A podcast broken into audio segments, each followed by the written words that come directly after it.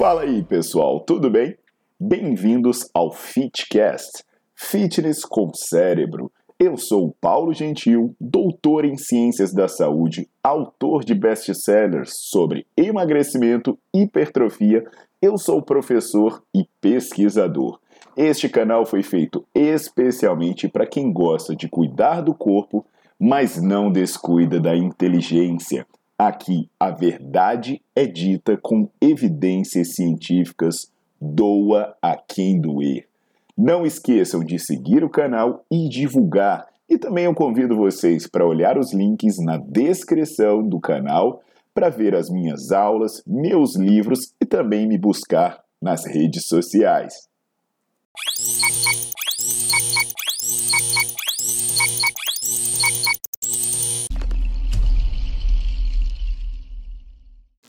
Olá pessoal, tudo jóia? Aqui é o Paulo Gentil e eu vou passar rapidinho para tentar alertar vocês sobre fake news com relação a um assunto que está super na moda, que é o tal do jejum, né?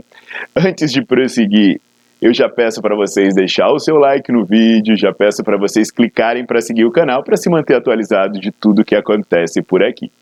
Então eu vou tentar explicar esses fake news sobre jejum, pegando alguns pontos que se destacam no discurso das pessoas que fazem apologia. A primeira coisa é Prêmio Nobel. O Prêmio Nobel de 2016, o Nobel de Medicina, ele não tem nada a ver com seres humanos fazendo jejum. Sabe o que, que ele fez?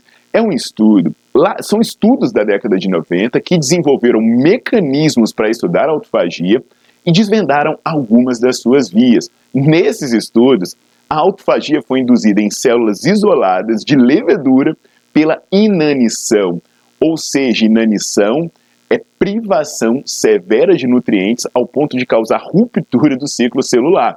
Então repara que isso não tem nada a ver com fazer jejum. Quem disser para vocês que o Prêmio Nobel de Medicina defende jejum é porque nunca leu nada sobre o Prêmio Nobel e tampouco teve contato com seus artigos. Inclusive, outro argumento que se fala bastante para defender jejum é a tal da autofagia dói a alma ler coisas como autofagia te ajuda a emagrecer, o milagroso processo que faz suas células se comerem. Pessoal, autofagia, como o próprio nome já diz, é o processo pelo qual as suas células digerem suas próprias partes obsoletas. Esse processo ele foi descoberto há mais de meio século. E aí, se você quiser induzir autofagia, você nem precisa jejuar, porque o exercício por si só já induz a autofagia. O outro ponto que a galera bate para defender jejum é, é dizer que isso aumenta a longevidade. Pelo amor de Deus. O que, que acontece é que alguns estudos em roedores e em primatas, eles relataram que a restrição calórica, o que não é jejum, ela aumentava a longevidade. Só que tem um pepino. Não se controlava a qualidade da alimentação. Aí o que, que aconteceu? Esses primeiros estudos, como por exemplo o que mereceu destaque, que é o dos macacos, eles verificaram que reduzir a quantidade de comida em 30% fazia com que os macacos tivessem menos doença e vivessem mais. Só que sabe qual é o detalhe? Nesse estudo, 28% das calorias vinham da sacarose e eles tinham livre acesso ao alimento de baixa qualidade. Enquanto durante a restrição calórica, eles acabaram, além de comer menos besteira, melhorar a qualidade da alimentação. Aí o que, que um estudo posterior fez? Vamos fazer a mesma coisa? Vamos restringir as calorias de um grupo de macacos e vamos deixar um grupo de macacos comer livremente mais alimentos de boa qualidade. E aí não havia nenhuma diferença na saúde e na longevidade entre os grupos. Ou seja, quando a alimentação era natural, eles poderiam comer à vontade, que eles mantinham peso normal, não tinham problemas de saúde e nem tinham problemas de longevidade. A outra coisa maluca, né, é falar que o jejum, ah, minha cabeça está funcionando melhor como jejum. Entende uma coisa? Existe uma relação negativa entre cognição e obesidade.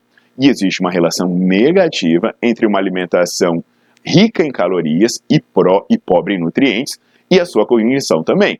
Só que tem um problema: ficar sem comer é loucura. O seu cérebro, ele se alimenta basicamente da glicose que está no sangue.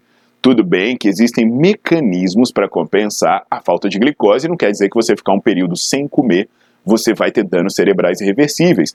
Mas tem gente que já está numa paranoia dizendo que vive de luz, que fica dias, semanas, meses sem botar um alimento na boca. Sabe o que vai acontecer se o jejum se prolongar demais? Vai acontecer que vai faltar nutriente para o seu cérebro e o seu neurônio vai morrer. E se o seu neurônio morrer, você tem danos neurológicos irreversíveis. E aí, pessoal, essa história de dizer que jejum é bom pelo amor de Deus, pessoal, não venham com esse argumento de que é bom porque os homens das cavernas faziam, por exemplo. Os homens das cavernas, eles viviam menos da metade do que a gente vivia.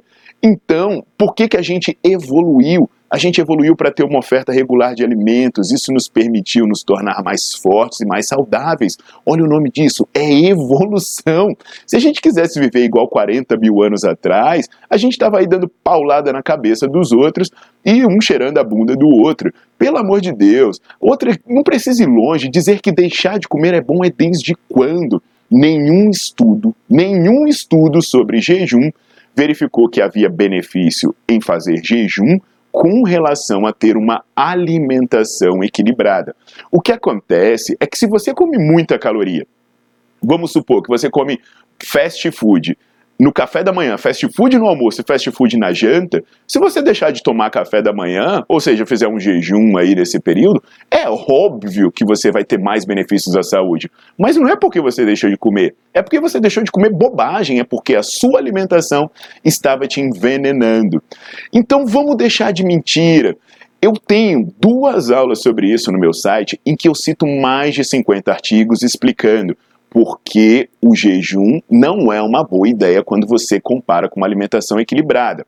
E o resumo é: se você está se beneficiando de jejum, provavelmente é porque o jejum melhorou a qualidade da sua alimentação ou ajustou a quantidade quando ele removeu coisas que estavam em excesso ou eram desnecessárias.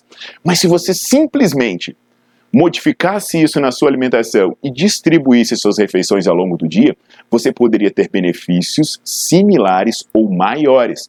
Porque nessas aulas vocês vão verificar que já tem estudos do nosso grupo mostrando que o jejum, mesmo que você ingira a mesma quantidade de calorias, se você ficar um período em jejum, você sobe os níveis de cortisol e aumenta o catabolismo. Então, muito cuidado para não acreditar em mentiras e se prejudicar. Tá legal, pessoal? Então eu aproveito vocês para curtir não só as aulas sobre jejum, mas também as outras aulas importantes sobre o tema no meu site e lá também vocês vão poder ver meus livros, vão poder ver meus artigos e visitar para conhecer um pouco mais sobre o meu trabalho. Então, um grande abraço e não tenham medo de comer bem. Até a próxima!